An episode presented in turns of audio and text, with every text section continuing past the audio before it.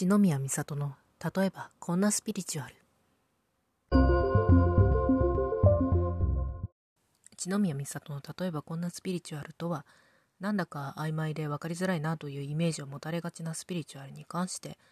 実は日常の中にもそういうところがあって特別なものでも何でもなく気軽に実践したりとか学んだりとかしていけるものなんだよというところを私自身の具体例などを交えつつゆるーくお話ししていくような番組でございます。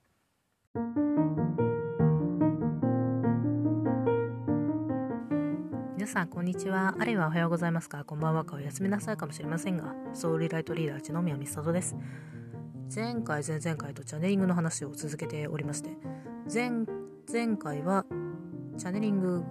に対してそもそもどういうイメージを持てばいいのかっていうお話をさせていただきましたし前回はそのチャネリングでどういう対象とコンタクトを取るのかっていうことについてお話しさせていただいたわけですが今回はその前回話したチャネリングでコンタクトを取る対象工事の存在とか目に見えない存在とかっていうふうに呼ばれている、まあ、代表的なコンタクト相手ですねについて触れたことの補足的な内容になります。ただ、補足的な内容といっても、個人的にここはすごく主張しておきたいところなので、わざわざ回をこう別途に設けて話しているっていう感じです。ので、補足といってもちょっと、あの、ぜひ聞いていただけたらというふうに、理解を深めていただけたらというふうに思っております。で、それが何かという話なんですけどね、前回に、その工事の存在とか目に見えない存在の具体例として神様の名前を少し挙げさせていただいたりもしてたんですよ。で実際そういうふうにまあ今もゲームとかね漫画とかいろんなもののモチーフとして登場していたりとかあるいはそうではなくても神話とか伝承という形でこういろいろ名前だったり特徴だったり逸話っていうのが受け継がれてきている存在目に見えない存在まあ超常的なスーパーナチュラルな存在というのはたくさんいますよね。でそういう存在やっぱり知られているっていうのも大きいと思うんですけどスピリチュアルの世界においてもよくそういう存在の名前は出てくるし実際チャネリングをする人もそういう存在とよくコンタクトを取っていたりということがあったりします。のでチャネリングメッセージとか探すと結構やっぱりうんともろもろで名前を知られた存在っていうのが出てくる確率が高いんじゃないかなというふうに思うんですが実際のところそういう人間の間で名前の知られた存在というのは工事の存在とか、うん、目に見えない存在の中でもごく一部でしかありません。もう一度言います。ごく一部でしかありません。実際には人間の間で全く名前の知られていないような存在がたくさんいます。むしろそっちの方が大多数多数派と言っても過言ではありません。でねいきなり言ってもなんかは？っていう風になるかもしれないんですけどちょっとこれねあの例え話を一つさせていただきます。まあ、例え話っていうか、これ人間社会とほぼ同じ構造になってて、人間社会でもやっぱり多くの人に名前を知られている有名人って、まあ、いるじゃないですか。いるし、実際、いろんな、まあ、業界だったり世界だったりっていうね、そういう、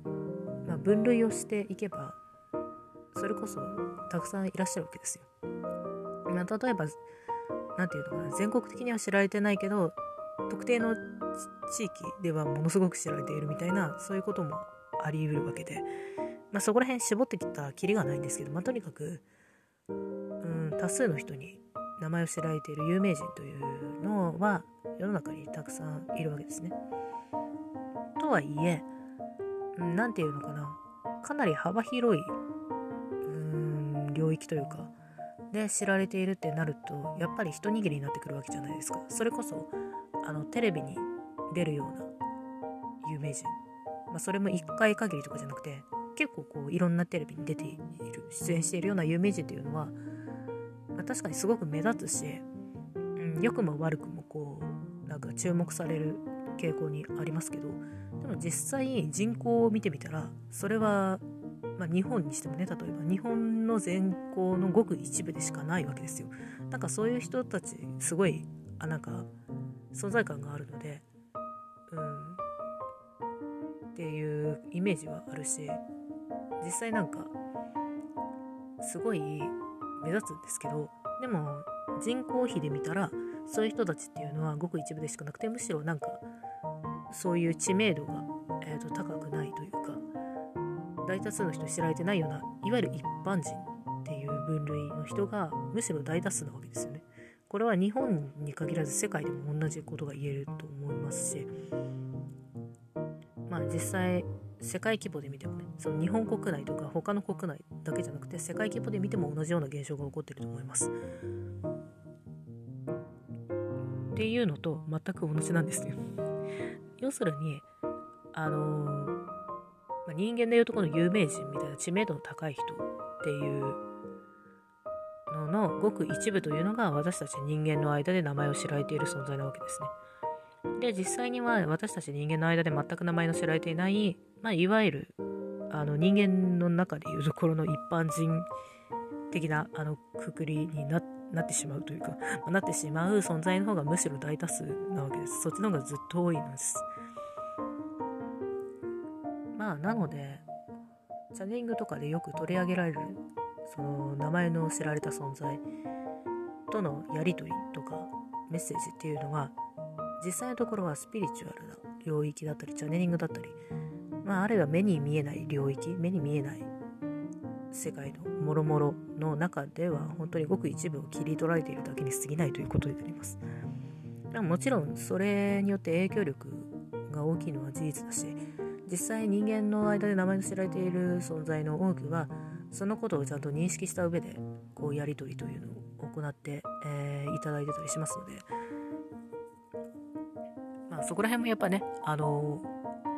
有名人の方、特にこう、活躍、ご活躍されている有名人の方がそこら辺もろもろ、実は目に見えないところで、本当にそれこそね、目に見えないところで配慮されているっていうのと同じような感じだと思いますね。